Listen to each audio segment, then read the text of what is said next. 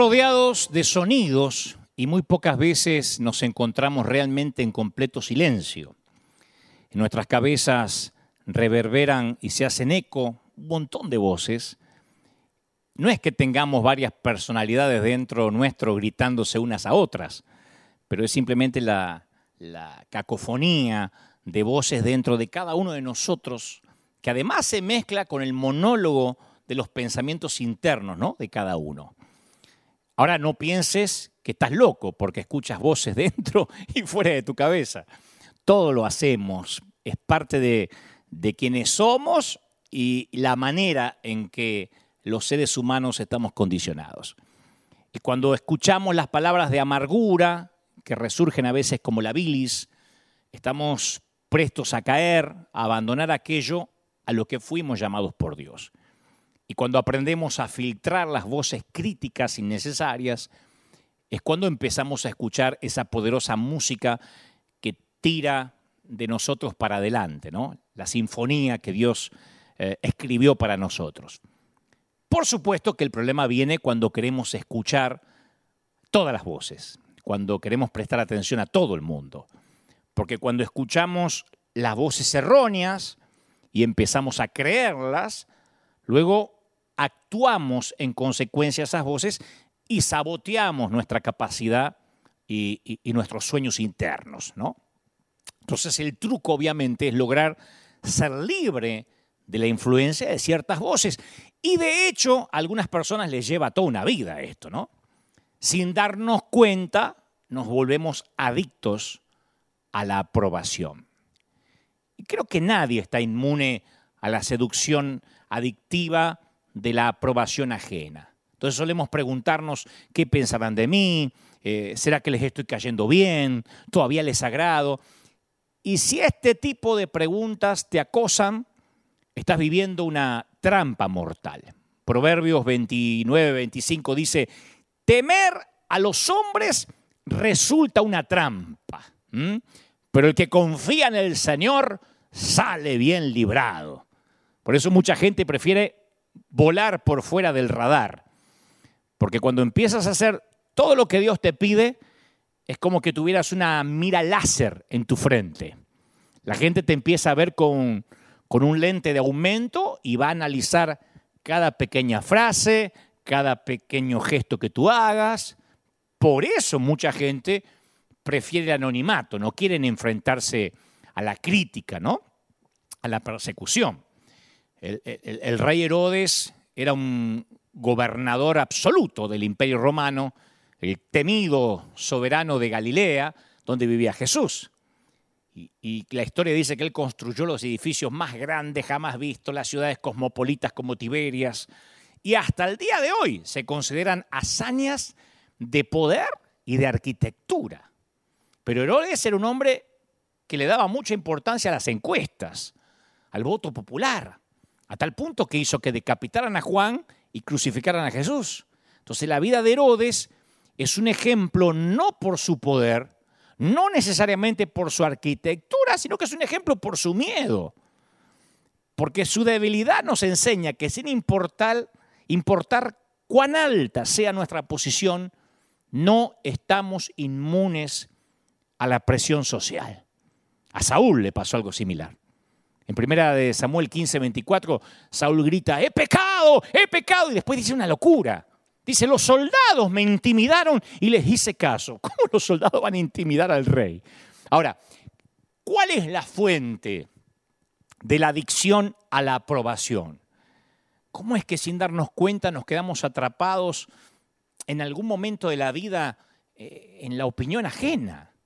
Y yo creo que por lo que aprendí en el peregrinar cristiano, que la respuesta son tres palabras. Miedo al rechazo. ¿Viste? Ese temor siempre nace cuando fuimos rechazados por alguien que a lo mejor queríamos complacer.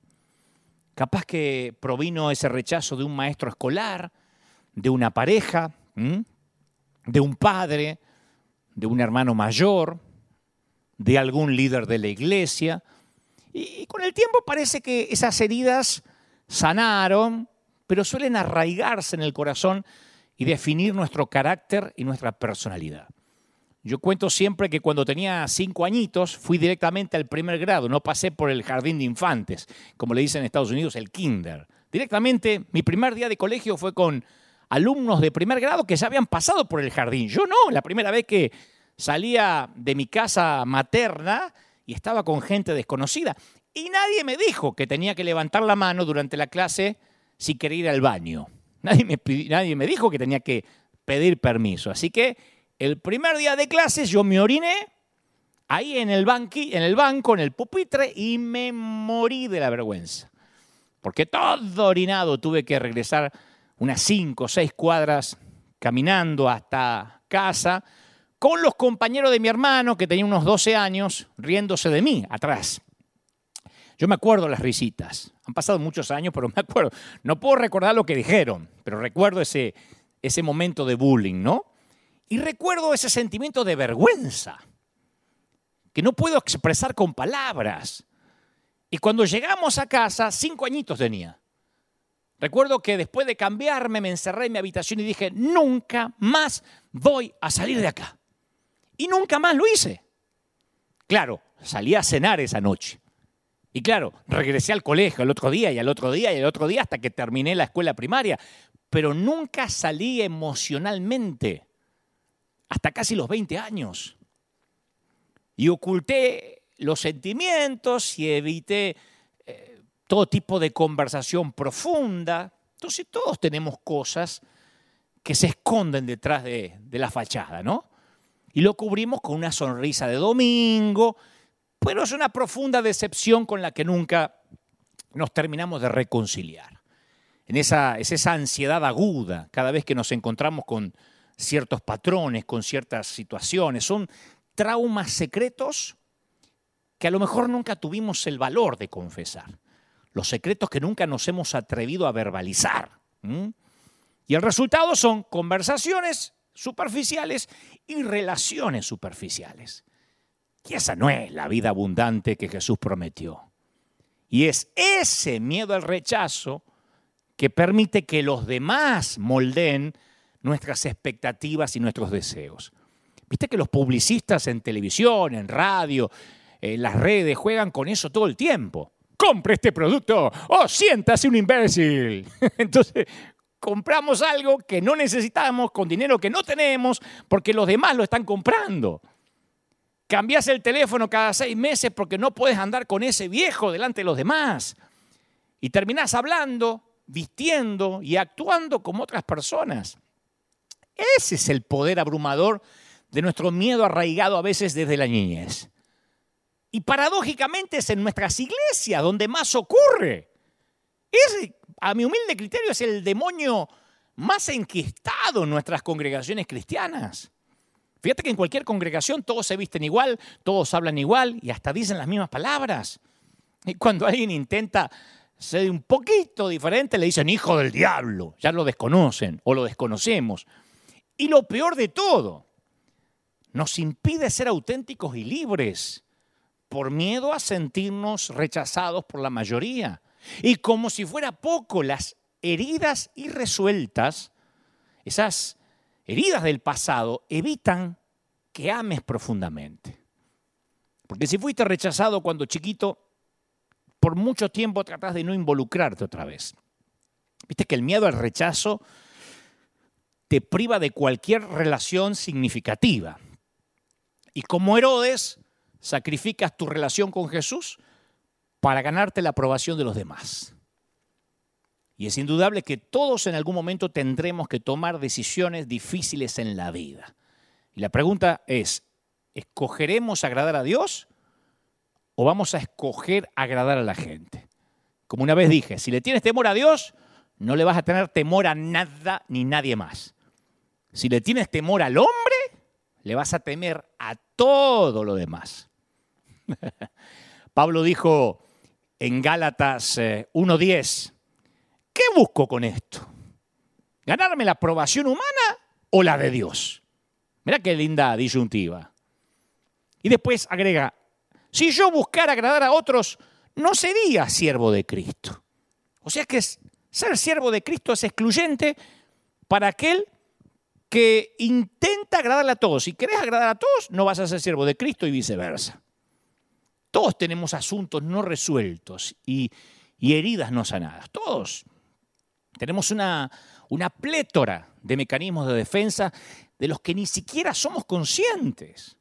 Y la única manera de superarlo es el autodescubrimiento despiadado, el ser brutalmente honesto durante este mensaje. Por ejemplo, yo necesito que del otro lado, si tienes una actitud como de resistencia, a ver qué va a decir, te sugiero no continuar escuchando o viendo el mensaje. Porque decía Juan Calvino, sin conocimiento de uno mismo, no podemos tener conocimiento de Dios. Por eso yo quiero, antes de avanzar, no lo he hecho nunca durante estas transmisiones en vivo, pero hoy, necesitamos convenir un par de cosas, ¿no? Para que societariamente podamos continuar el resto de la transmisión. Si realmente necesitas escuchar este mensaje, necesitamos convenir algunas cosas. Yo conozco mucha gente, muchas personas que han sido lastimadas por palabras descuidadas de nosotros los predicadores. Y estoy consciente que uno de los regalos más grandes que puedes darle a alguien no solo es orar por ellos, sino escuchar a Dios por ellos y decir, esto me dice el Señor que te diga. Yo pienso que si uno cultiva un oído profético, Dios también te puede dar una voz profética. Pero esa voz profética viene con una advertencia. Jesús dijo, no tires tus perlas delante de los cerdos. Entonces quiero aclarar esto. Si alguien no está listo, dispuesto o capaz de escuchar lo que, lo que Dios me dijo que te diga, entonces yo sé y voy a estar consciente que voy a estar desperdiciando palabras. Por eso si discernimos que quien escucha no está listo todavía para esta conversación, a veces es necesario hacer lo que hizo Jesús, retener la lengua. Jesús dijo, tengo mucho más para decirte, pero ahora no lo puedes soportar. No te lo puedo decir. Ya va a llegar el momento. Entonces la palabra correcta tiene que ser hablada en el momento adecuado o puede tener el efecto equivocado, ¿no? Por definición, una palabra profética es fortalecer, alentar, reconfortar, ¿o no? Y debe ser entregado ¿cómo? Con un espíritu manso. Entonces una palabra profética fortalece, alienta, consuela. Yo sé que hay mucha gente que le gusta esos predicadores que pegan, que, que, maltratan. No es mi estilo, ¿no? Yo creo que la palabra de Dios es edificante, nunca es insultante. Molesta, incomoda, pero no insulta. Es dotarte de esperanza, no de impotencia. Que te quedes con un sentimiento de culpa y de impotencia significa de que el Señor no habló en realidad. Porque yo cuando hablo con mis hijos no me gusta dejarles un sentimiento de impotencia, ni mucho menos de carga o de culpa. Jesús tenía la capacidad de ver el potencial de la gente. ¿Te acordás lo que dijeron los fariseos cuando una prostituta se acercó a él? Dijeron, si este hombre fuese un profeta, sabría quién está tocándolo. ¿Y qué clase de mujer suele es esta? Que es una pecadora. Y eso es cierto. Un profeta percibe las realidades del presente. Jesús sabía quién era la mujer, pero también vio quién esta mujer podía llegar a ser. Y la trató en consecuencia de su futuro. Dice una frase por ahí, trata a un hombre tal como es y va a permanecer como está. Trata a un hombre como puede llegar a ser y se convertirá en lo que debe ser. Así que en resumen, la palabra de hoy es de parte del Señor, quien ve lo que vas a llegar a ser, lo que voy a llegar a ser. Camino a ser libres de la aprobación ajena. Eso pretende este mensaje. No acusar a nadie, no degradar a nadie, sino hacernos libres a los que alguna vez fuimos, somos o seremos adictos a la aprobación. Y si estás listo para esta conversación, te animo a que te quedes. Si percibes que no, nos vemos el próximo domingo. ¿Está bien?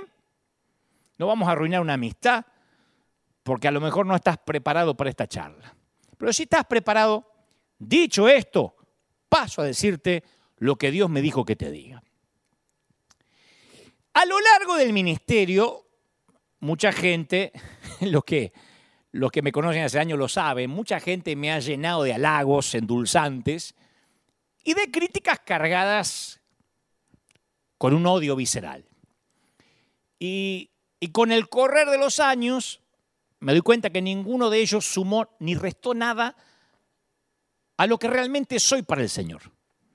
Lo único que tuve que hacer para progresar fue seguir caminando en el camino que Dios me llamó a andar. Ahora, no me estoy comparando con Jesús, pero no puedo evitar pensar en una situación similar en su vida. De repente la gente decía que lo coronaran y al momento o a, a los pocos días gritaba que lo crucificaran. Los mismos que gritaron Osana en la entrada a Jerusalén pedían una cruz a los pocos días. Y hay un detalle importante, el público nunca cambió. Si uno lee las escrituras a las apuradas, uno puede pensar que eran dos públicos diferentes. No, los mismos que tiraban mantos y palmas y cantaban Osana eran los que pedían la cruz después, no cambió la multitud. Y en nuestra vida también tenemos que seguir caminando a través de opiniones diferentes, opiniones opuestas. Siempre vamos a escuchar las dos voces en la misma calle y por lo general de la misma gente. Y el secreto para cumplir nuestra asignación es seguir caminando sin importar lo que oigamos. Parece algo infantil, pero no es menor. Seguir caminando sin importar lo que oigamos. Hace unos días, hace una semana atrás, el predicador T.D. Jake decía que a veces las alabanzas de tus admiradores pueden ser tan estresantes como las críticas de tus enemigos. ¿No? Vivir para la expectativa de la gente te puede volver loco. Entonces él decía, cuídate de los que dicen crucifíquenlo, pero también cuídate de los que te dicen osana, porque ambos son nocivos si dependes de uno de los dos grupos. Porque osana es un estado de intentar vivir para las expectativas de ellos, no las tuyas. Pues fíjate que lo llamaban a Jesús correctamente rey de los judíos. Y T.D. Jake decía, claro, lo llamaban rey de los judíos, pero quería que, que sea un Mesías como ellos querían que sea. Que llene sus expectativas. Ellos querían que él hiciera lo que ellos querían, cuando ellos querían, de la manera que ellos esperaban. Y eso nos pasa a todos. A mí me pasa que son los que me escriben a veces, Dante, ¿cuándo vas a predicar sobre la venida de Cristo? No te escucho hablar del rapto. ¿Cuándo vas a hablar de las vacunas? Eh, ¿Cuándo vas a hablar de arrepentimiento? Como si yo fuera un cantante que canto temas a pedido. yo a veces le respondo, bueno, te voy a preguntar a vos lo que tengo que predicar. En vez de estar orando días enteros pidiendo guía, te llamo por teléfono y digo, ¿qué, qué te gustaría que predique? Que la gente pone sus expectativas en el otro. Y eso pasaba con el Señor. Ellos lo seguían para ellos, no por lo que Él significaba. Y la mayoría de la gente que te sigue, no te siguen por vos, te siguen para ellos. Tienen su propia agenda. Entonces Jesús tuvo que vivir escuchando a los fariseos que le decían, tú deberías callarlo porque te están llamando rey. Hasta, tenían, hasta le decían lo que tenía que decirle al, al resto de la gente. Los fariseos tenían miedo de perder protagonismo. Entonces, culmino con lo que decía T.D. Jake, porque quiero darle el crédito, me pareció fascinante. Él decía, el miedo genera odio. La mayoría de las personas que nos odian es porque nos tienen miedo. Te tienen miedo. Ven tu potencial y te odian por eso. Ven el favor de Dios sobre tu vida, no lo pueden explicar y te odian por eso. Ven cómo Dios te usa y te odian por eso. Por eso te dicen, no, no te usa Dios, te usa Satanás. por Belcebú hace lo que hace, ¿no? Por eso la voz más audible de todas las voces externas que tenemos que acallar viene de los críticos, esa, esa contingencia de lenguas afiladas que le encuentra faltas a cualquiera. Son esa gente que ignoran la belleza del huerto por estar obsesionado con el agujero del gusano que vieron en la manzana. Los policías del pensamiento ajeno, los que se preocupan si el otro va a llegar al cielo. Y ellos siempre van a encontrar algo para criticarnos sin importarle lo que hagamos ni cómo lo hagamos. Nos pasa a nosotros que si publicamos las ayudas que hacemos, eh, lo que hemos llevado al mundo, salen con el versículo que no sepa tu izquierda, lo que da a la derecha. Si no publicas nada, te dicen, quién sabe qué hará con el dinero, ¿eh? Sería bueno que sea transparente con las finanzas, se lo gasta todo en él. Si los ignora y no responde, dice, eh, no sabe qué decir, ¿eh? se quedó sin palabras. Si le responde, dicen, así no respondería Jesús. ¿Te falta amor? Ese no es Dante, le hackearon la cuenta. Entonces, grabalo en tu mente. Yo no te estoy hablando sobre los consejos constructivos de los amigos. Te estoy hablando de ataques de gente periférica de nuestras vidas. Gente que orbita fuera de nuestra constelación. Y ese ataque fuera de nuestra constelación está basado en la envidia, en los celos, en el descontento. De hecho, sus críticas no tienen nada que ver con nosotros. Sus críticas no tienen que ver con vos ni conmigo, sino que en lugar de controlar sus propios corazones, hay gente que prefiere pisotear la vida de otra persona en un intento de rebajarnos a la miseria en la cual ellos se encuentran. Si yo no llego, vos tampoco vas a llegar. Yo no tengo favor, pero vos tampoco lo vas a tener. Y si lo tenés, es del diablo, no es de Dios. Por eso tenemos que distinguir bien quiénes orbitan a nuestro alrededor, quiénes entran a nuestro, círculo más íntimos, íntimo y quiénes tienen que estar por fuera del radar. Vos fíjate que el término amigo cambió muchísimo en los últimos tiempos. Antes cuando alguien te decía que era tu amigo, uno comprendía lo que eso significaba. Tengo un amigo, tengo dos. A lo sumo en una, una vida bien vivida uno lograba tener cuatro o cinco amigos, ¿no? Un amigo era una persona, estoy hablando cuando yo era muchacho, que compartía intereses comunes, vínculos. Alguien con quien disfrutabas estar, alguien con quien vivías la vida. Ahora un amigo puede ser alguien que nunca hayas visto en la vida real, le decimos amigo. Ahora los amigos pueden ser aquellos que siguen lo que publicas en tus redes sociales. Si te siguen, pero vos no lo seguís a ellos, es un tipo de amistad. si lo seguís a ellos, pero ellos no te siguen a vos, es otra clase de amistad. Si se siguen mutuamente, en Instagram, donde sea, esa es otra categoría de amistad. Los dos se siguen. Ahora, ¿importa realmente si tenés medio millón de amigos en Facebook o 500 mil en Instagram y no tenés uno para compartir la vida, y ni siquiera estoy hablando del tipo de amigo que te escucha cuando derramas tu corazón, comparte tus luchas o podés llamar a las 3 de la madrugada sin tener que pedir perdón. Entonces tenemos mucha interacción online, pero eso no quiere decir que tengamos algún tipo de intimidad personal necesariamente. ¿Y en qué nos transforma eso? En adictos a la afirmación inmediata. Pasa desde ministros, desde líderes, hasta el último ciudadano. Publicamos una fotografía nuestra. ¿Viste? ¿Qué, hacemos los seres humanos por lo general? Publicamos una fotografía, le ajustamos la iluminación, le ponemos filtro, este, no nos acercamos a la perfección, pero ahora podemos manipular las imágenes. Nadie sale con estrías, nadie sale con arrugas en las redes sociales, ¿no? Podemos ponerle filtros para crear una imagen de nosotros mismos que sea perfecta para el momento. Uno se siente solo y dice, me voy a sacar una selfie. Y añadimos a lo mejor un versículo bíblico para obtener unos likes adicionales. Y una vez que todo está en su sitio, y después de 374 fotos borradas, nos decidimos por una, la que más nos gusta y esa publicamos, posteamos. Entonces empezamos a comprobar de manera compulsiva nuestras actualizaciones a la espera de los me gusta. Y ahí es cuando aparecen los dealers modernos, los proveedores de la droga, de halagos superficiales. Ahí aparecen los proveedores. Que este es otro tipo de cartel. No es cartel de cocaína, este es el cartel de los halagos. Hay proveedores de eso. Y empezamos a leer, ay, me encanta esa blusa, ¿dónde la conseguiste? Ay, Dios mío, qué maravilloso. Ay, ¿dónde estás? Ay, ¿dónde estás? ¡Qué paisaje! O te escriben, qué lindo matrimonio, ay, me encanta cómo se aman. Y no tienen la menor idea si te amas o no te amas. Pero hablan de esa foto.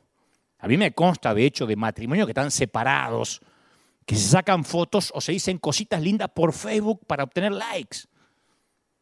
Y cuando les pregunto, ¿y por qué hacen eso? Ah, no, para dar buen testimonio. Eso no es dar buen testimonio, eso es vivir en hipocresía. Eso es mentir. Entonces, bueno, a menudo conseguimos comentarios inmediatos, son los Osana, los mantos, las palmas que nos tiran, que nos hacen creer que hay un montón de gente que nos ama de verdad. Pero para amarte te tienen que conocer. ¿Cómo vas a conocer a alguien que no amas? Puedes admirar. Pero el problema con este tipo de comentarios inmediatos, con esta suerte de afirmación rápida, es que es adictiva. Aun cuando sabemos que es superficial, incluso cuando no creamos que el remitente está siendo sincero con sus halagos, aún así nos gusta recibirla. ¿Sabe que los científicos dicen que la recepción de una afirmación positiva como esta en las redes, ¿sabe lo que hace? Libera dopamina. Los likes liberan dopamina, que es una sustancia química que está en el cerebro que nos da una especie de sensación de euforia, un, un torrente de euforia. Y al igual, como con drogas similares, nos volvemos adictos a los likes de gente que nunca vimos personalmente en la vida. Puedes decir, no, no puede ser. Si no me crees, considera la última vez que publicaste una selfie y no obtuviste muchas respuestas, al menos en la primera hora. ¿Mm? Recordá tener un. Recordá que te sentiste. un sentimiento hasta de vacío sienten algunos. Pero ¿dónde están todos? ¿Por qué, no, ¿Por qué nadie puso like? ¿Pero qué? ¿No le gusté a nadie? ¿Qué pasa? ¿Qué pasa? ¿Estoy perdiendo seguidores? Pero, y, la fulana esa no me puso like. No, ella nunca le gusta mi foto. Yo también la voy a dejar de seguir. No le voy a poner más like. Y si me ignora una semana más, solo va a conseguir que la deje de, seguir. La voy a bloquear. Es una guerra estúpida. Los sociólogos llaman a todo esto soledad diferida. Intentamos resolver una necesidad inmediata, pero en el proceso de hacerlo postergamos una necesidad más profunda y de más largo plazo. Entonces, cada vez que buscamos la afirmación inmediata, ignoramos la intimidad verdadera, primero con Dios y luego con otros. Vivimos para los me gusta, para los likes, pero anhelamos todos amor real. Y además enfrentamos otro aspecto negativo de las redes sociales, que podemos definir las relaciones en nuestros propios términos. Por ejemplo, digamos que un amigo, un amigo, me envía un mensaje por WhatsApp. Yo tengo algunas opciones, como por ejemplo, puedo leer su texto de inmediato, lo hago después cuando tengo ganas. Sé que me escribió, pero no lo voy a leer ahora. Hasta le puedo quitar la palomita azul, esa la doble palomita azul, para que no sepa si lo leí o no lo leí. Ah, le voy a quitar porque no me gusta que me controlen si lo leí. Así que puedo contestarlo pronto, como lo lea, o puedo responderlo más adelante, cuando tenga ganas. Puedo incluso elegir no contestar en absoluto. Tengo control completo sobre lo que hago o lo que no hago. Estoy en completo y absoluto control de esas amistades. Las manejo a distancia unilateralmente. Si sos mi amigo en línea, te voy a mostrar las partes de mi vida que yo quiero que veas y te diré solo lo que te voy a quiero decir.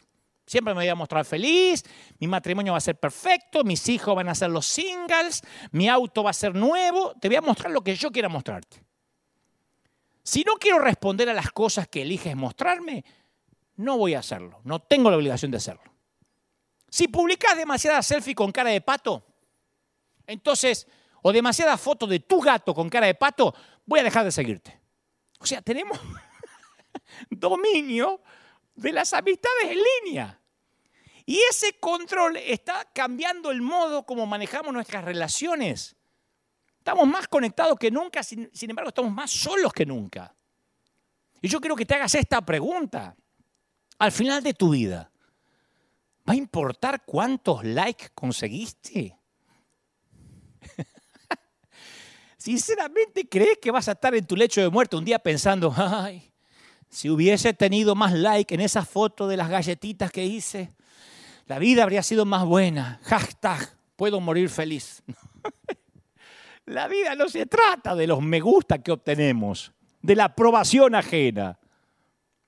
¿Tus hijos te están pidiendo que les prestes atención? ¿Están más rebeldes? ¿Coincidís que están ensimismados en su mundo, metidos en sus tablets, se sientan a comer y no levantan la mirada del celular?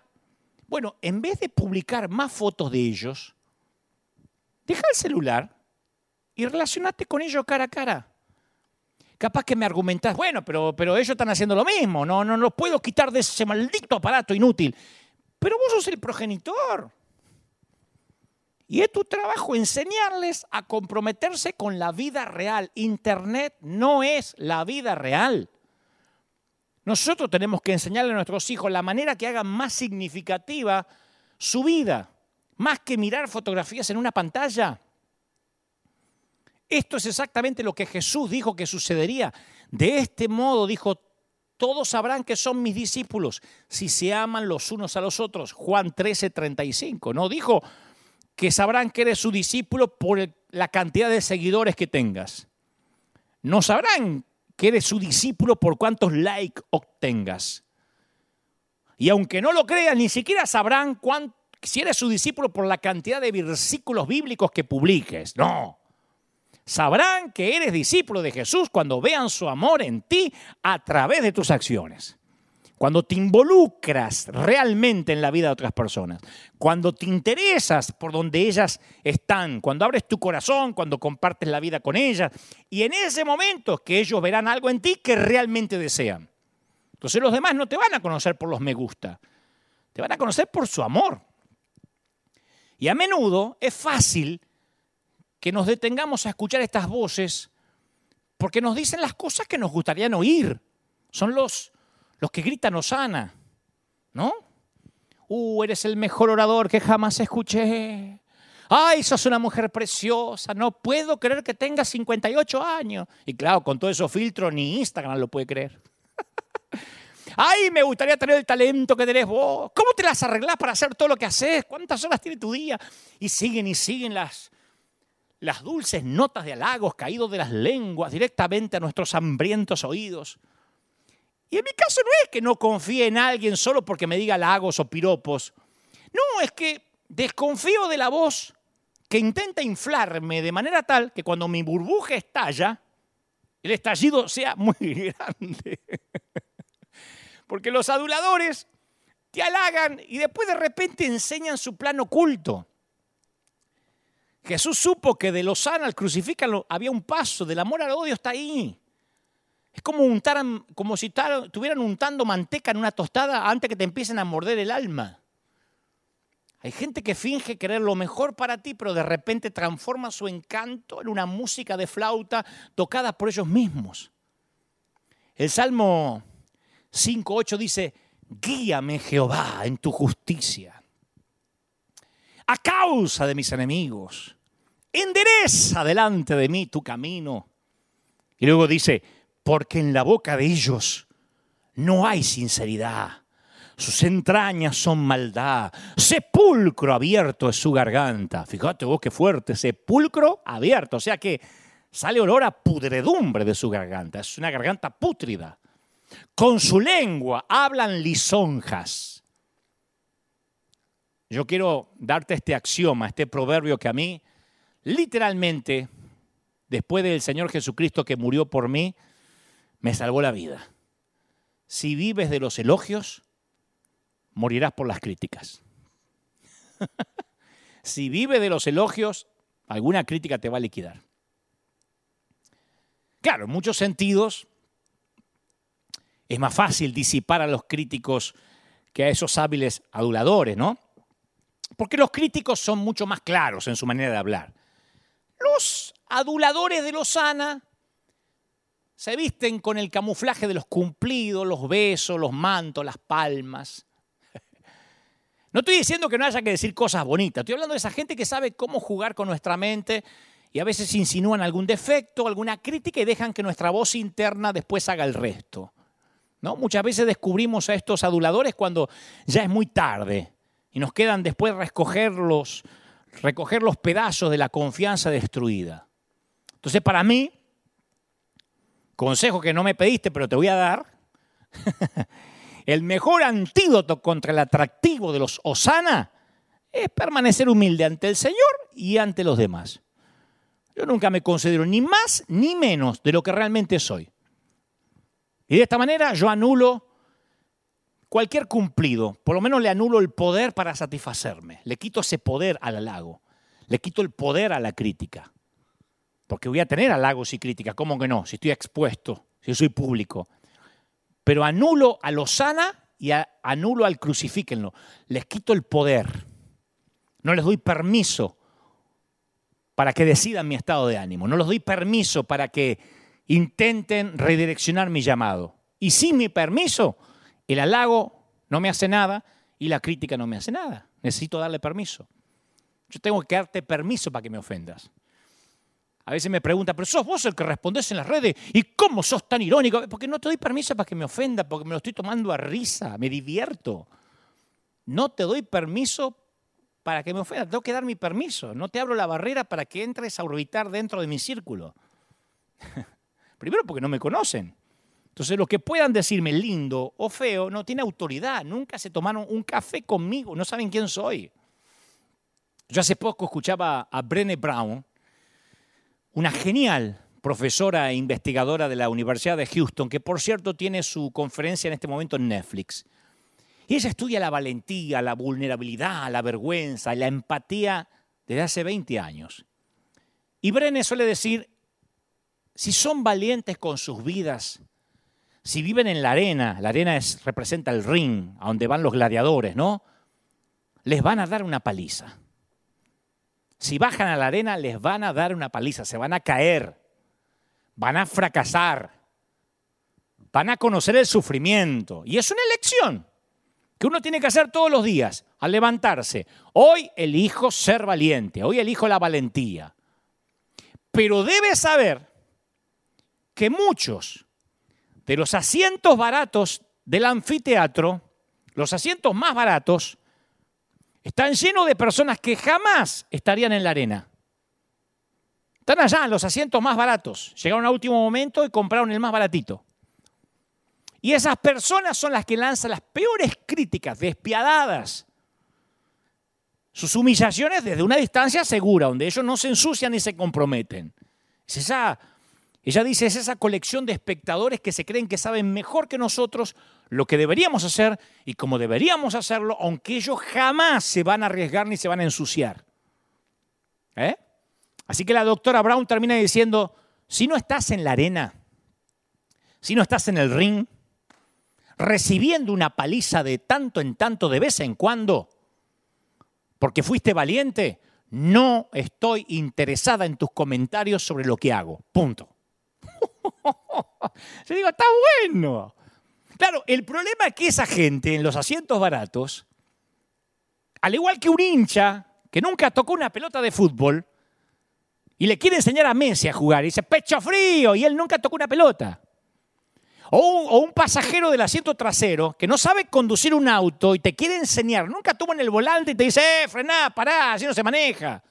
Esas voces intentan enseñarnos o corregirnos sin tener una menor idea en absoluto de quiénes somos, qué hacemos y cómo lo hacemos y por qué lo hacemos. Me pasa a mí, me escriben, Dante, me quedo con el Dante de hace años, aquel del primer amor. Y otro día me pusieron, ¿cómo has cambiado Dante? Y mi pregunta es, ¿y cuándo cuerno me conociste? Si nunca viviste mis luchas, yo nunca me di vuelta así, te vi peleando al lado mío, espalda con espalda. Si vos crees que me conocés porque escuchaste un mensaje mío de hace 30 años atrás, es un mensaje que yo permití que conozcas. Eso no es Dante, eso no es mi vida. es más, si me conocías ayer, Dante Gebel, encantado de conocerte. Hoy soy otra persona que ayer. Yo evoluciono todo el tiempo. Pobre de mí, si soy el mismo intransigente hace 30 años, yo cambio. Pobre del que es imbécil perpetuo, el que es un imbécil crónico. Yo trato de ser cada vez menos imbécil, cada vez menos canalla, cada vez mejor persona. ¿Cómo alguien puede decir, me gustaba el Dante de antes? ¿Y qué sabe cómo era yo antes? Si no tenés la más remotísima idea de quién soy, la gente no tiene la menor idea de quién sos. Estas personas que te sacan el like, te ponen el like, te bloquean, no saben quién eres. Esa gente está en los asientos más baratos, los que están allá arriba. No están lo suficientemente cerca de nosotros como para tener credibilidad o autoridad para decir algo de nuestras vidas. Están sentados en los asientos baratos, insisto, y no huelen nuestra transpiración. A esas personas les da miedo saltar al terreno del juego. Les da miedo meterse en el ring, porque capaz que carecen de talento, capaz que carecen de la fe para perseverar. Y por eso envidian la posición y tus logros. La Biblia dice la lengua de los sabios, dice Proverbios 15.2. La lengua de los sabios adornará la sabiduría, mas la boca de los necios hablará sandeces, estupideces, babosadas. Proverbios 23.9 dice, no hables a oídos del necio, porque menospreciará la prudencia de tus razones. Entonces nunca le otorgues poder a esa gente, no le des permiso para alterar quién eres o alterar tu estado de ánimo. Lo que pasa es que por primera vez en la historia estamos viviendo algo que nuestros abuelos no conocieron. La gente puede decir virtualmente cualquier cosa, lo que se le da la regalada gana a otra persona. La gente puede insultar al presidente. Es inmediato, es impune, es anónimo. Y todos los días personas publican tweets o postean bajo un nombre simulado o una cuenta falsa o, sin foto y pueden hacerlo en todas las redes sociales. Hay una responsabilidad cero. Hay una inmunidad para decir cualquier cosa y las redes terminan siendo la cloaca de la humanidad. Si alguien se ofende, volvamos al versículo que el Señor habla de la garganta nauseabunda. La garganta que es un sepulcro, que es peor que una cloaca. Pero las redes terminan siendo la cloaca de la humanidad. Son muy útiles como herramientas, pero también pueden ser una cámara séptica. Hay un montón de gente que no le importa decir la verdad. Hacer que otros se vean mal, dan golpes bajos, difamar es algo que atrae a los críticos anónimos difamar. Pues fíjate que las difamaciones hacia los cristianos, todo lo que se dice de los pastores, de los ministros, de los hijos de los pastores, de los evangélicos, rara vez proviene de los inconversos. El inconverso no se mete a hacer eso. Porque los ateos son más temerosos a que le hagan un juicio, a, a que por daños y prejuicios le hagan una contrademanda, pero como dije hace algunas semanas atrás, el único ejército que remata a sus heridos es el ejército evangélico. Lo que parece como diversión inofensiva a una persona que publica algo, a veces puede ser devastador para la otra. Todo aquel que siente odio o está resentido y tiene un celular, tiene la libertad para demostrar en público cuán enfermos están. Y vaya que lo demuestran. es como que si esas publicaciones existieran para que las personas disfuncionales y desdichadas puedan expresar sus opiniones sobre cualquier cosa. Uno puede decir lo que quiera y nadie sabe ni tiene que saber quién eres, ni si tienes autoridad moral para sostenerlo. Y es muy probable que también te sientas tentado a unirte al equipo de los que critican. Porque el sistema te va envolviendo, no va envolviendo. Yo te dije al principio si estábamos listos para esta charla. Necesitamos crecer. A veces cuando una mujer se viste de forma provocativa, capaz que somos tentados de decirle al mundo lo que pensamos de esa manera de vestir dentro de la iglesia, aunque no nos estén preguntando. O puedes opinar que un pastor no se debería vestir así. Cada vez que yo publico una imagen mía que tengo en jean, en jean, y unos lentes que hicimos para una campaña fotográfica de Vorterix, que es una radio que estoy durante la semana en Argentina, me liquidan. Pero ¿quién se piensa que, es un rockstar, que este perdió la brújula, volvió a la senda antigua, cómo te usa Satanás? Nadie les está pidiendo opinión. Decir que yo estoy más allá de los Osana y los crucifíquenle, pero a mí me sorprende. Porque no es que salgo desnudo, ¿eh? estoy con jean. O si un líder incurre en una equivocación, Ahí puedes decirle a todos lo que piensas, que en realidad nunca te cayó bien, que Dios ya te lo había mostrado. o puedes elegir callar. Que puedas hacer algo no quiere decir que debas hacerlo. Y capaz que aunque compartir nuestra opinión puede ser fácil, no tenemos que olvidarnos que esto es lisa y llanamente, aunque se trate de Internet, del viejo chisme, el chisme más viejo que la humanidad. Yo me acuerdo cuando era chico y nuestros pastores nos hablaban de lo que era el chisme. Y nos imaginamos las dimensiones que el chisme iba a cobrar gracias a las redes. Y debido a que cualquiera puede decir cualquier cosa, es importante recordar que no todo lo que uno ve en Internet es verdad. La mayoría adjetiva porque vio un videíto. Porque me dijeron, ay, que vi un videíto, a mí me tienen harto hace años, que te burlaste de Gigi Ávila. Yo era amigo de Gigi Ávila. Nos hablábamos con Gigi Ávila. Pero yo siempre suelo imitar a los predicadores. Me gusta decir que Anaconda dice, así es, la palabra de Dios.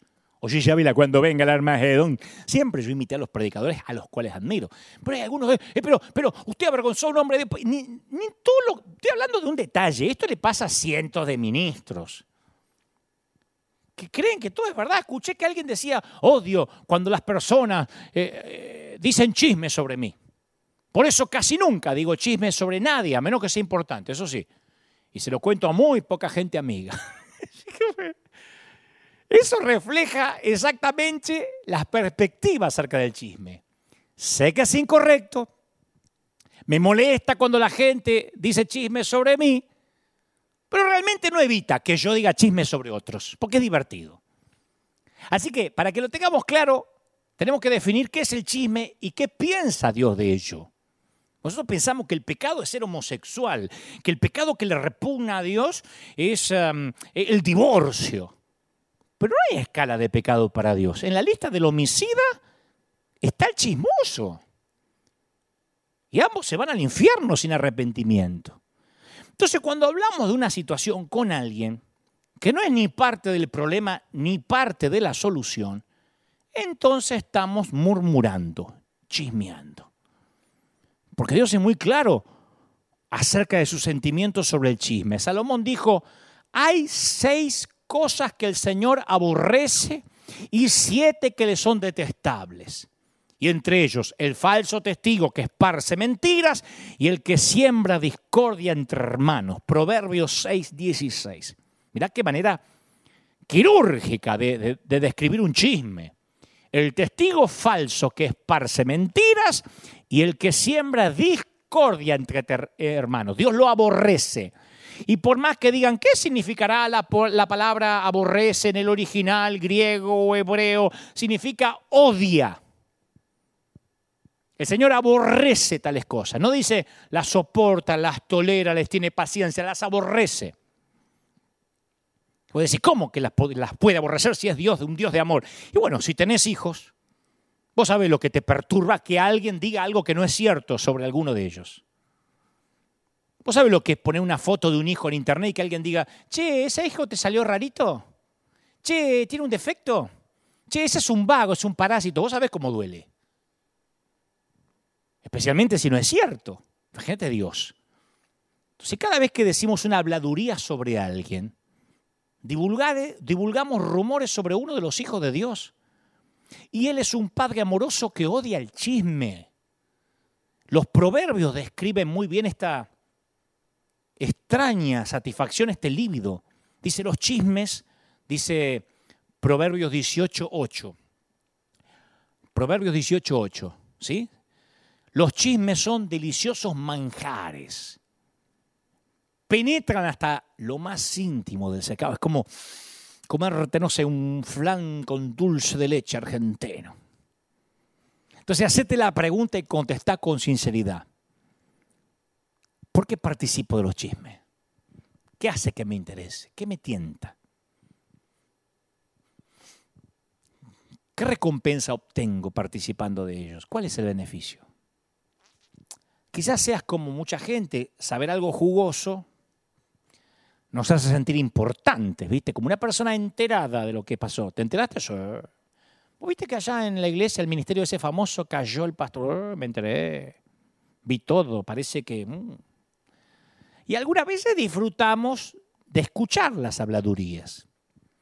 Quizás justifica alguna sospecha secreta que siempre tuvimos, incitándonos a pensar, mm, yo sabía que algo bien no estaba con ese apóstol. Por eso cuando él predicaba a mí no me llegaba. Yo no confié en él. Es una manera de decir, mirá qué espiritual que soy, que a mí no me sorprende esto, porque ya el Señor me lo había dicho antes. Si te lo dijo antes, ¿por qué no corregiste con amor en todo caso? ¿Por qué no te pusiste a orar? Entonces hay una parte de nosotros que curiosamente se siente aliviada y un poco superior cuando otra persona queda mal. Podemos tener nuestros problemas, pero al menos no hicimos lo que hizo ese. Mira vos, se divorció. Yo en cambio publico fotos de mi matrimonio en Instagram y todos nos envidian. ¿Por qué nos sentimos mejor cuando alguien se ve mal? Y si lo llevamos a un nivel más profundo, creo que encontraremos que algunos buscamos habladurías en Internet porque no estamos satisfechos con nuestras vidas. Y puesto que nos sentimos desdichados e infelices, Disfrutamos de ver que alguien más sufre. Así no estamos tan solos, no somos los únicos miserables. Yo realmente creo que este comportamiento es una reflexión de las profundidades de nuestro corazón humano pecaminoso. Pero encontrar alegría en el sufrimiento de otros no es como Dios nos creó. Somos mejores que eso. Sos mejor que eso. Yo sé que sos mejor que eso. ¿Querés que te diga algo? Podés creerme o no. El Señor odia cuando las redes sociales se transforman en esa cloaca de la humanidad. Así que le digo a los jóvenes y a los no tan jóvenes que antes de publicar, comentar, pasarse un videíto que habla mal de alguien, ten en cuenta estos tres conjuntos de preguntas para mantenerte alejado del chisme, para no estar en el grupo del crucifíquenlo sin saberlo. Y ojo que acá podemos decir, bueno, pero yo hablo de los que no son siervos de Dios, de los que hacen quedar mal al Evangelio. Pero Dios no te puso de juez, ni de jurado, ni de policía, de quiénes van a entrar al cielo y quiénes no. Yo no sé cómo haces para controlar la vida de otro. Yo no sé cómo hay gente que puede controlar la santidad ajena cuando yo apenas puedo con la mía. Los admiro. No sé, tendría que ser muy santo yo para decir, me sobran tres, cuatro horas para ver la vida de aquel. Lo voy a mirar cómo se porta. Ni, ni, ni, oficiando de pastor puedo controlar a la gente. Puedo predicar. Puedo llevarlos a Cristo, pero de ahí a controlar a la gente, si, si apenas me doy para mi vida. Entonces, antes de comentar algo, hacete esta serie de preguntas. ¿Lo que estoy por decir es provechoso o hace daño? ¿Esto será para edificación para otros o los va a perjudicar? ¿Cuál es mi intención detrás de lo que estoy por escribir? Yo estoy seguro que Pablo, el apóstol, nunca soñó con los avances tecnológicos que tenemos hoy, ni con tener un celular inteligente, pero aún así abordó de manera directa nuestra tendencia a las habladurías. Y le escribe a los Efesios en el capítulo 4, versículo 29, dice, eviten toda conversación obscena u ociosa. Por el contrario, que sus palabras contribuyan a la necesaria edificación y sea de bendición para quienes escuchan. Entonces, si los que nos proponemos comunicar es ocioso, tendencioso, obsceno, ¿para qué escribirlo? No mandes ese tweet, no lo publiques. Como seguidores de Jesús deseamos que todo lo que decimos edifique de alguna manera a otros. La Biblia nos dice en Proverbios 16, eh, 27, el perverso hace planes malvados, en sus labios hay un fuego devorador. El perverso provoca contiendas y el chismoso divide a los buenos amigos. ¿A vos te gusta que te digan, nos gustan que nos digan, es un perverso, es un pervertido. ¿Sabe lo que es pervertir? Desviar del uso natural. Cuando alguien pervierte un menor, sabemos lo que es, ¿no? Lo desvió de su uso natural, le robó la infancia, lo más preciado que tenía. Pervertir la iglesia, pervertir las amistades, es chismear. Somos pervertidos. Son palabras bíblicas, ¿eh? Para los que dicen, ay, así no hablaría Jesús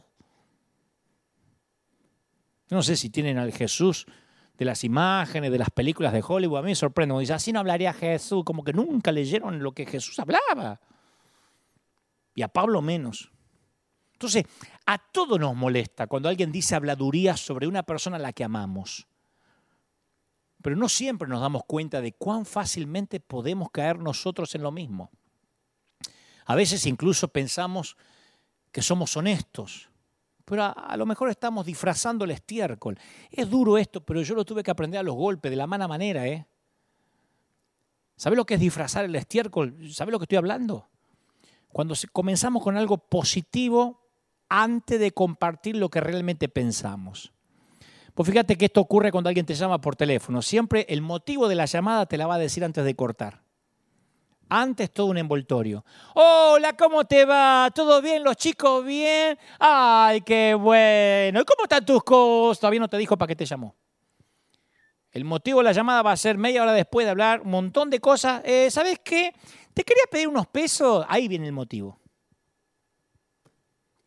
Lo mismo cuando la gente empieza con una bendición, es como estiércol envuelto en papel para regalo. Da olor, pero no se ve a lo lejos. Ay, a mí siempre me gustó esa iglesia. Bueno, a excepción de la última vez que vi, que fui, que la verdad que los servidores dejan mucho que desear. ¡Pum! Y te dejo el venenito. Sí, sí, él es alguien que siempre yo admiré, ¿eh? pero después de lo que dijo la semana pasada, no sé. Ay, yo durante muchos años respeté a ese hombre de Dios, pero déjame decirte lo que acabo de descubrir. Mm, parece que no están bien en su hogar. Espero que Dios te bendiga mucho, pero pienso que perdiste la senda antigua. O sea, ¿para qué me da la bendición si después me va a matar? O sea, es el chisme disfrazado con una aparente bendición. Es el chisme, es el mismo espíritu. Viste que cuando se disfraza, en mi iglesia cuando yo era chiquito se disfrazaba el chisme con pedidos de oración, porque no había redes sociales. Entonces muchos hacían públicas sus preocupaciones. Hoy también pasan las redes, pero en los tiempos cuando yo era se paraba alguien y decía, viste, ese tipo de pedido de oración que era para tirar el chisme. Si es que no las hemos hecho personalmente algunos de nosotros. Este, sí, quería pedir oración por la hermana Lucy, que está haciendo algunas cosas indebidas con su novio. Che, oren para... No, no, che, pero... Eh, sí, yo quería pedir oración por nuestro pastor para que Dios mantenga lejos a esa mujer Jezabel que coquetea con él. Sí, ya. Claro, le terminó el pecado a ella que pidió oración y le empezó el pecado a todos los demás, diciendo, ¿qué, qué, qué dijo? ¿Qué dijo? ¿Lo qué?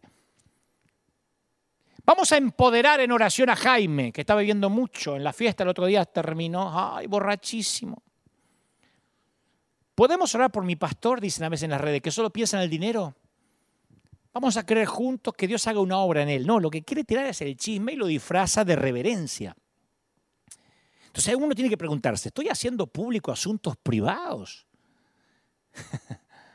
¿Estoy a punto de compartir algo que sería mejor compartirlo de manera privada? Fíjate que en su, en sabiduría, Salomón en el Proverbio 11 dice, el falto de juicio desprecia a su prójimo, pero el entendido refrena su lengua.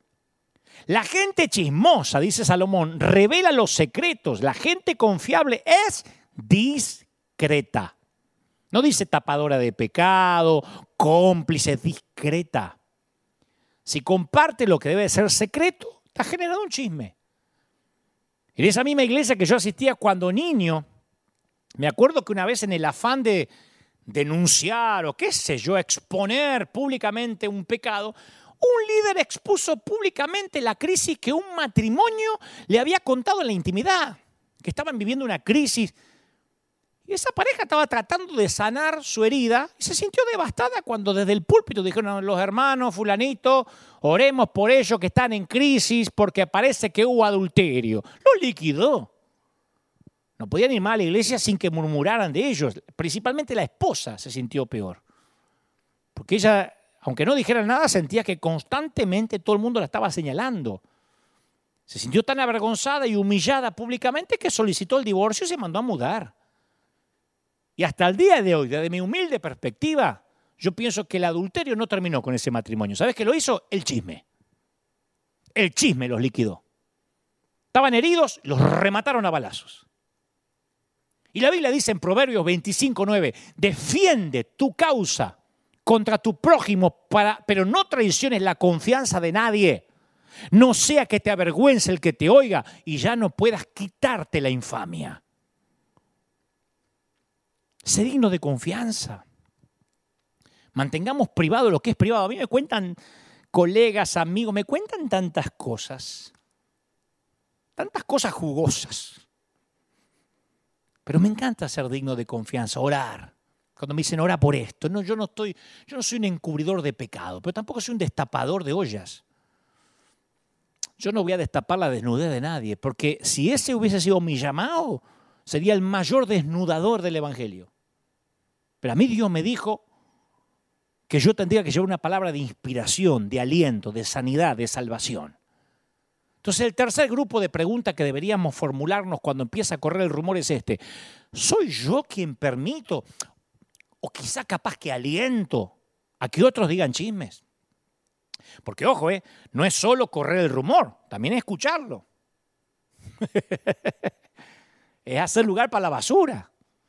Mira que las escrituras son claras. El malvado hace caso a los labios impíos, dice Proverbios 17:4. El malvado hace caso a los labios impíos y el mentiroso presta oído a la lengua maliciosa. Nota que el versículo no dice que solo los chismosos son malvados. Dice que los malvados también son aquellos que escuchan el chisme. No es solo malo difundir un rumor, sino también es malo consumirlo. ¿Sabes por qué es malo consumirlo? Porque aquello que permites, promueves. Lo que permites, promueves. No solo debes guardarte del chisme, sino que tampoco debes asociarte con los que lo practican.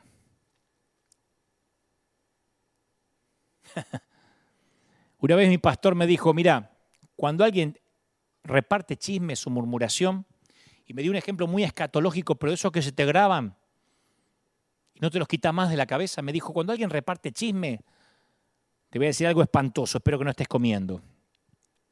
Es como que alguien tiene diarrea, colitis, y se les escapa por todos lados, no retiene. Y se hace en el pantalón, en los calzoncillos, y a donde se sienta, va dejando la mugre.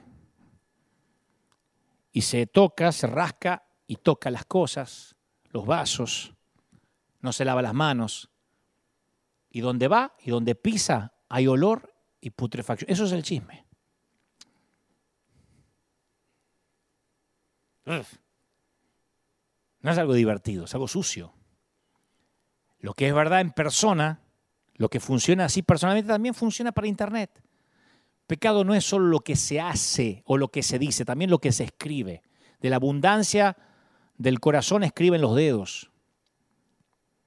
Entonces, porque soy un seguidor de Jesús, yo no desarrollo amistades con personas chismosas y elijo evitar a los que continuamente difunden rumores por internet. Porque yo, por ejemplo, seguía en las redes a un ministro que respeto mucho como autor y es un gran teólogo. A mi humilde criterio, el mayor teólogo contemporáneo. No traten de decir quién, quién, quién, porque si no es que no entendieron nada. Escribió muchos libros brillantes que recomendé muchas veces y que voy a seguir recomendando. Muchos libros. Pero tuve que dejar de seguir con todo el dolor del alma porque sus posteos siempre son más negativos que positivos. Y más que promover cosas con las que está de acuerdo, continuamente está hablando de todo lo que los demás hacen. Y eso no es que es un profeta contemporáneo, porque eh, es cosas negativas de gente, de pastores que yo conozco personalmente y que él jamás conoció. Como yo veo que vez tras vez jamás, jamás postea algo que bendiga, son todas denuncias, yo dije, me hace mal. Entonces, si alguien te cuenta un chisme, es probable que diga un chisme de ti también. También está chismeando de vos, ni te quepa la menor duda. Mantenete alejado de repetir un rumor o de escucharlo o de verlo, no lo consumas. Y si alguien está esparciendo rumores, ya sea en persona o online, evítalo de manera sutil, explícale cortésmente que no te sentís cómodo con la conversación, o capaz que puedes abordarlo de una manera que sea consecuente con las enseñanzas de Jesús. Recordarle Mateo 18:15, que dice que si tienes un problema con otro hermano o hermana, se supone que debes ir directamente a hablar con esa persona Y si todo eso no puede detener al chismoso, sé directo y hacerle saber las consecuencias. Si persiste en esa conducta, ya no lo sigas o no, no le pongas like o salí. Cuida tu entorno, cuida quién gravita a tu alrededor. Vos viste con esta inclusión de género actual o contemporánea cómo las mujeres defienden su postura. Cómo hicieron viral de que ya no se pueden hacer chistes sexistas, ni que la mujer vaya a lavar los platos, porque inmediatamente te denuncian el Me Too y, han hecho un movimiento que desde su punto de vista merece respeto, porque dijeron, no, queremos respeto, aún en los chistes, en los programas de humor. Mirá si lográramos eso entre los cristianos, que nos defendiéramos a ultranza. ¿Eh? Porque es cristiano, porque es un hijo de Dios. Preferible equivocarme por defender a alguien que no es un hijo de Dios a equivocarme por hablar más de un hijo de Dios. Entonces uno tiene que preguntarse, ¿estoy a punto de hacer público un asunto privado? Cuando hablo, publico un comentario, ¿son mis palabras provechosas o perjudiciales? Y por último, ¿permito o aliento a que otros digan chismes? Porque lo que decimos o lo que permitimos que otros digan importa. Porque nuestras palabras, dice Proverbios 18, 21, pueden traer vida o muerte. Y yo quiero que mis palabras traigan vida, que no hagan daño. Por la gracia de Dios, seamos parte de los que traen soluciones, no de los que aumentan los problemas.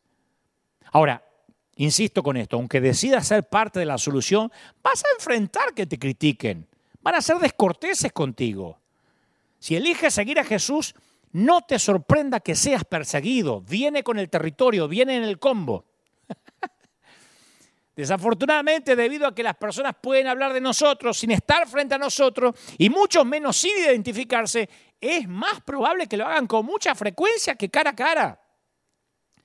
Jesús dijo que esto podía parecer contradictorio. Mateo 5.10 dice, dichosos los perseguidos por causa de la justicia, porque el reino de los cielos les pertenece. Dichosos serán ustedes cuando por mi causa la gente los insulte, los persiga, levante contra ustedes toda clase de calumnias. Alégrense, llénense de júbilo, porque les espera una gran recompensa en el cielo. Así también persiguieron a los profetas que los precedieron a ustedes. Yo quiero estar en ese grupo. No en el otro grupo de los que insultan. Yo quiero estar en el grupo de los que el Señor dice, alégrense, en esta vereda. Entonces no, la Biblia dice que el Señor dijo, no tenés que hacer nada malo para que te persigan. Es más, a menudo es aquello que haces bien lo que te va a traer una crítica. Pero cuando las personas te persigan, considerar una bendición o divertirte como hago yo. Ahora, que debas esperar una persecución no es algo que quieras oír, yo estoy seguro. Pero Pablo le dijo a su joven discípulo Timoteo, asimismo serán perseguidos todos los que quieran llevar una vida piadosa en Cristo Jesús. Segunda de Timoteo 3:12. Todos los que quieran llevar una vida piadosa serán perseguidos. ¿Escuchaste que las palabras? Todos. No el que está más expuesto, el que tiene más like, todos. No importa quién seas ni cuánto te preocupes por los demás. Si querés vivir en Cristo, alguien va a tratar de derribarte. Todos los que quieran llevar una vida piadosa serán perseguidos en algún momento. Que no te sorprenda. No te desalientes. No te sientas abrumado. Espéralo. Seguro está diciendo, bueno, está bien. Si a lo mejor me critican, voy a estar listo. No, no, no me entendés. No me estás escuchando. Entre lo que te digo y lo que oís, estás eliminando el espéralo. No digas quizá. Van a tratar de derribarte, va a pasar. Y si eso no ocurre, tendrías que replantearte si fuiste llamado por Dios. Porque si fuiste llamado, van a tratar de derribarte. Y Dios no se sorprende. Y no debería sorprenderte vos tampoco. De hecho, Juan, Jesús dijo en Juan 15, eh, 18, si el mundo los aborrece, tengan presente que antes de ustedes me aborreció a mí. Si fueran del mundo, el mundo los amaría como a los suyos. Ustedes no son del mundo, sino que yo los he escogido de entre el mundo, por eso el mundo los aborrece. Recuerdan que les dije, ningún siervo es más que su amo. Si a mí me han perseguido, también a ustedes los van a perseguir. Ningún siervo es más que su amo. Persiguen al amo, no van a perseguir al siervo. y esta es la razón por la cual trato de no preocuparme nunca cuando las personas me atacan online. De hecho, me preocupo mucho, Dios sabe que es así, ¿eh? No estoy alardeando, me preocupo mucho cuando no lo hacen. Acá saben los muchachos del equipo, le digo, che, vos sabés que no me están atacando, no, no, me están respetando mucho. No sé, algo anda mal conmigo. Porque la Biblia dice que todo aquel que quiera vivir una vida santa será perseguido en algún momento. Que no te sorprenda, no permitas que te desaliente, no te sientas abrumado, espéralo. No solo debes esperar que a veces o a menudo las personas quieran que retrocedas en tu fe, sino que cuando lo hagas debes soportarlo. Pablo dijo, si nos maldicen, bendecimos, si nos persiguen, lo soportamos. Primera de Corintios 4:12. Entonces yo te animo a que le pidas al Señor que te ayude a conocer cuándo escuchar y cuándo descartar una crítica inválida. Porque tal vez alguien tiene un propósito válido, ¿viste? Y trata de ayudarte. Ahí tenés que escuchar, pero te vas a dar cuenta que viene envuelto en amor, no viene con el venenito y la, lengua bífida. Las escrituras lo confirman en el proverbio 15:31. El que atiende a la crítica edificante habitará entre los sabios. Y las críticas edificantes no se dan a través de las redes. Nadie es serio. Nadie es serio. Amonesta, exhorta o critica a alguien en las redes. El que es serio no. El que es serio va, se toma un avión, se paga su tren, se va en auto y pide una, una, cita con esa persona, trata de hablar y que Dios le abra las puertas y que se allanen los caminos y le habla envuelto en amor. Y dice la palabra, el que rechaza la corrección se desprecia a sí mismo, el que la atiende gana entendimiento, pero no es atender a cada uno que pulula en la red. Cuando los extraños o la gente enojada o enferma dan golpes bajos, hay que descartar lo que están diciendo y seguir adelante. No dejes que el veneno se filtre en, en tu corazón. Y también es provechoso recordar que la gente solo está lastimada. Hay gente que está muy lastimada. Y a veces la envidia, los celos de verdad ciegan. Hay gente que está muy enferma. Y no hay que tomar los comentarios negativos de manera personal. De verdad yo oro muchas veces para que experimenten la sanidad de Dios. Porque hay gente que a veces escribe con tanto odio o te dice cosas tan feas que uno se da cuenta que no están bien. Hace algunos años alguien escribió, hace varios años, alguien escribió un, un artículo muy negativo acerca de mí, de la iglesia, y a los pocos minutos comenzaron los comentarios de odio en internet. Y con frecuencia lloro para tener una piel gruesa y un corazón tierno. Pero en ese entonces supongo que mi piel todavía era demasiado fina. Cosa que por la gracia de Dios esa semana yo volaba a otro país. Yo estaba mirando los comentarios de la gente en el celular o en la compu. Y una vez que el avión despegó, esos aviones que no tienen wifi, no tuve acceso a lo que la gente decía. Y a medida que nuestro avión se elevaba hacia el cielo, todo lo de abajo parecía cada vez más pequeño. Y por alguna razón me sentía más cercano al Señor por encima de las nubes y los problemas de la tierra parecían pequeños y distantes. Y entonces lo comprendí. Si mi mente está centrada en mí, en cómo me van a ver, si me van a aprobar y en este planeta, siempre voy a sentir el aguijón de la crítica de la gente. Pero si estoy cerca de Dios y mi vida es la suya, entonces por fe, por fe, al igual que un avión en ascenso, puedo levantarme por encima de las críticas de las mentes estrechas. Si enfrentas persecución, o mejor dicho, cuando la enfrentes, volvete al Señor, espera persecución, por su poder incluso abrazala, como aconseja Pedro. Primera de Pedro 4:12 dice, queridos hermanos, no se extrañen del fuego de la prueba que están soportando, como si fuera algo insólito. Al contrario, alégrense de tener parte en los sufrimientos de Cristo pero si alguien sufre por ser cristiano, que no se avergüence, sino que alabe a Dios por llevar el nombre de Cristo.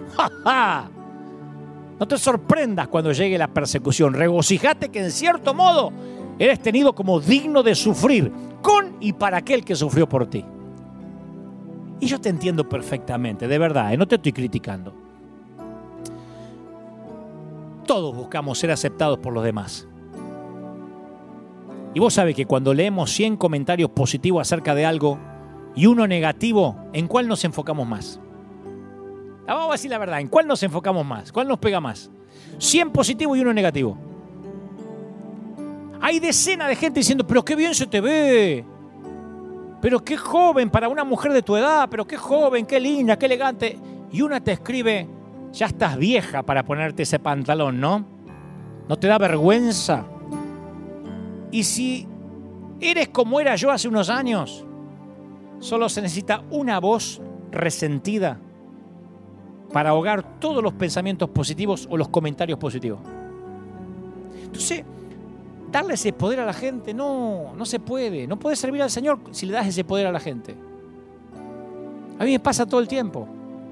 Qué lindo que se viste de negro, qué elegante, qué satánico que se viste de negro, dice el otro al lado. Dante está más joven. Che, se te vinieron los años encima, dice el otro. El mismo post. Me vuelvo loco. Si escucho los hosanas y los crucifíquenle, tengo que pedirle, Señor, llévame. Entonces, obsesionarse con lo que la gente piense sobre ti es la manera más rápida de olvidarse lo que el Señor piensa de ti. Pero lo contrario también es verdad. Si estás viviendo para Jesús en este mundo centrado en las selfies, conoces una verdad superior. Obsesionarse con lo que Dios piensa sobre ti es la forma más rápida de olvidarse lo que la gente piensa de ti. Si estás obsesionado por lo que la gente piensa de vos, te vas a olvidar de lo que Dios piensa de vos. Por fe, permanece alejado de los chismes. Permanece por encima de las críticas. Te puedo dar un consejo a los muchachos, a los que crecieron conmigo, a los que me decían pastor de los jóvenes, todavía me dicen y me decís, Dante, dame un tip, dame, dame, dame un consejo, volá fuera del radar. Que te importe tres cuernos, no uno, tres cuernos lo que digan los demás. Escucha al Señor, busca un solo like. Solo escucha, o, en todo caso, aquellos a los que les entregas el receptor de tu radio, a quienes escuchás cuidadosamente, a los que te aman de verdad. Esas voces animosas que no excluyen tampoco la crítica, ¿eh? y la reprensión en ciertas ocasiones, pero te aman. Proverbios 27.5 dice, mejor es reprensión manifiesta que amor oculto. Fieles son las heridas del que ama, pero inoportuno los brazos del que aborrece. Los besos, perdón, los besos del que aborrece. Entonces la verdad a veces duele, mi amigo. La verdad a veces duele, mi viejo. La verdad a veces duele, flaca. Pero tenés que tener fe que aquellos que te aman bien miran por los intereses, por tus intereses de tu corazón. Es difícil encontrar a alguien en quien puedas confiar lo suficiente como para decirle quién sos, dónde estás y que no se ponga celoso o inseguro de lo que Dios está haciendo en vos. Uy, es re difícil. En el ambiente cristiano es re difícil. Contarle una bendición a alguien así que diga, mmm, y se le revuelve el estómago, es dificilísimo. Entonces cada líder necesita a alguien a la que él o ella, cuando se apaguen las luces y se acaba el trabajo, pueda preguntar, ¿quién dices tú que soy yo? ¿Quién dices tú que soy? Y necesitamos gente de confianza que estén resueltos a decirnos la verdad. No lo que queremos oír, ni tampoco una respuesta llena de celos o de rencor. Tenemos que afinar el oído para escuchar cómo nos ve Dios. Y si logramos escucharlo, todas las voces se van a extinguir alrededor. ¿Viste ese sentimiento que uno tiene cuando tiene una conversación íntima en un sitio concurrido, con mucho bullicio? ¿Intentaste alguna vez esto en un shopping, en un mall? ¿Te encontraste con un viejo amigo en una estación de trenes en el aeropuerto y hay alrededor miles de sonidos eh, que rodean a ambos, los altavoces altos, niños llorando, la tele sonando, eh, ruido de tazas, platos, rodar de las ruedas, ruido de las pisadas de la gente, pero vos no estás escuchando esos sonidos, estás atento a la voz de tu amigo, a la modulación de sus palabras. No nos damos cuenta de lo que nos distrae a nuestro alrededor porque estamos concentrados a alguien que nos importa y estamos a gusto. Bueno, eso sucede con la voz de Dios. Él siempre se está comunicando con el corazón que le busca. Él siempre está transmitiendo la misma frecuencia. Y nosotros, como si fuéramos un ingeniero de sonidos, tenemos que mezclar bien las voces escuchamos, las voces en el estudio de, nuestro de nuestra mente. No puedes permitir que las voces negativas estén más altas que la dulce voz del Salvador. Hay que bajar. Yo tengo una consola acá que bajo las voces negativas y me concentro en las pistas que están bien. Si conseguís esta mezcla, los demás van a disfrutar la excelencia de tu armoniosa vida. Y por último, ahora sí, el parasitismo es un tipo de simbiosis. Es una estrecha relación en, la cual uno de los participantes, el parásito, depende del otro, el huésped también llamado hospedante, hospedador o anfitrión, y obtiene algún beneficio, ¿no? Depende de ese. Y en la mayoría de los casos del parasitismo, en el 98,9%, el hospedador recibe un daño o un prejuicio, un perjuicio, perdón, por parte del parásito en algún momento del ciclo. El parásito le hace mal. Y en el organismo de la iglesia el parásito siempre subsiste alimentándose de celos o de envidias solapadas. Y si ves, no a la gente, no estoy calificando, si ves a las opiniones de algunos, a esas opiniones como opiniones parásitas, y te ves a ti mismo como el hospedador de ese tipo de larvas, hoy mismo vas a tener ganas de ir camino a la libertad. Ser libres de la opinión ajena. Saber que solo vives para un solo like. Un solo me gusta. Lo único que quiero que me ponga el pulgar así es mi padre. Entonces vamos a desparasitar el corazón. No escuche ninguna voz que provenga de los asientos baratos. De las gradas que se llenan incluso con los que dejan entrar gratis, que ni siquiera pagaron un boleto para estar ahí. No escuches a las multitudes de los Osana ni a las multitudes del crucifícalo. Y fundamentalmente, adhiero a las palabras de Brené Brown. Escucha, mira, si no estás en el ring, si no estás en la arena recibiendo una paliza de vez en cuando porque fuiste valiente, no estoy interesado en tus comentarios sobre mi vida, mi ministerio o mi trabajo. Vamos a orar para ser libre, gente. Vamos a orar para que el Señor nos haga verdaderamente libres. Padre, gracias por este tiempo. Gracias porque nos enseña, nos instruye a través de la palabra. Porque he transmitido a este tu pueblo lo que creo me has dicho que diga. Oro por todos los amigos evangélicos, eh, musulmanes, oro por adventistas, testigos de Jehová, católicos. No importa, dice el Señor, la religión que tengas. Si escuchaste este mensaje hasta aquí, es porque estabas listo para esta conversación.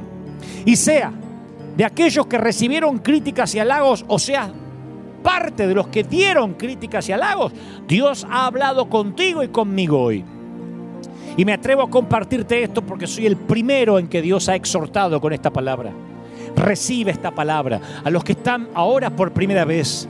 Y dice, Señor, yo necesito tener un encuentro contigo. A los que nunca aceptaron al Señor en su corazón, lo único que tienes que hacer es pedirle que entre en tu vida. Que el Señor anote tu nombre en el libro de la vida. Dile, Señor, gracias por morir por mis pecados. Me entrego a ti ahora. Recíbeme en tu reino. Tienes que hacer una oración de fe, pedir perdón y decir, Señor, reconozco que has muerto por mí en la cruz del Calvario y me has dado vida eterna. Oro por los amigos de todos los países, por aquellos países que están bajo crisis, bajo pandemia, que las cuarentenas se han acrecentado. Oro para que traiga el Señor libertad. Oro por los que están en cualquier parte de los cinco continentes para que esta palabra sea firme, para que la pandemia nos enseñe de una vez por todas a que la iglesia ha estado enferma, pero tiene que levantarse. Tenemos que ser otra vez el ejército que no remate nunca más a los heridos. Volvemos a ser el ejército que el Señor soñó con nosotros. Un ejército de gente que se conoce por cómo nos amamos los unos a los otros. Sigo proclamando esa verdad. Sigo creyendo que esa iglesia se va a levantar. Lo creo, lo declaro en el nombre del Señor. Oro por los que están enfermos. Oro por los que estaban orando para que River vuelva a abrir dentro de poco. Oro por los que dicen, Señor, esta palabra me llega a lo profundo del corazón. Suelto la bendición sobre todos. Declaro bendición en todas las áreas, en el cuerpo, en el alma y en el espíritu. Amén y amén. Gloria al Señor. Te bendice el Señor. Gracias por estar ahí. Gracias por conectarte. Dios mediante. Nos volvemos a encontrar aquí dentro de siete días, si Dios así lo quiere. Y en junio vamos a vivir esta nueva experiencia, esta nueva temporada. Como dije hoy, y si no, después retrocedes el video de YouTube y ahí está toda la información de nuestra apertura, de lo que se viene. Está al inicio, un poco antes de que comenzara este mensaje. Gracias por estar ahí. Te dejo con la placa final. Que Dios te bendiga firme como talón de oso, escuadrón de búsqueda en combate contra las filas invasoras. Nos vemos aquí dentro de muy poco. Chao, que tengas una linda tarde y una muy buena semana. Hasta la próxima.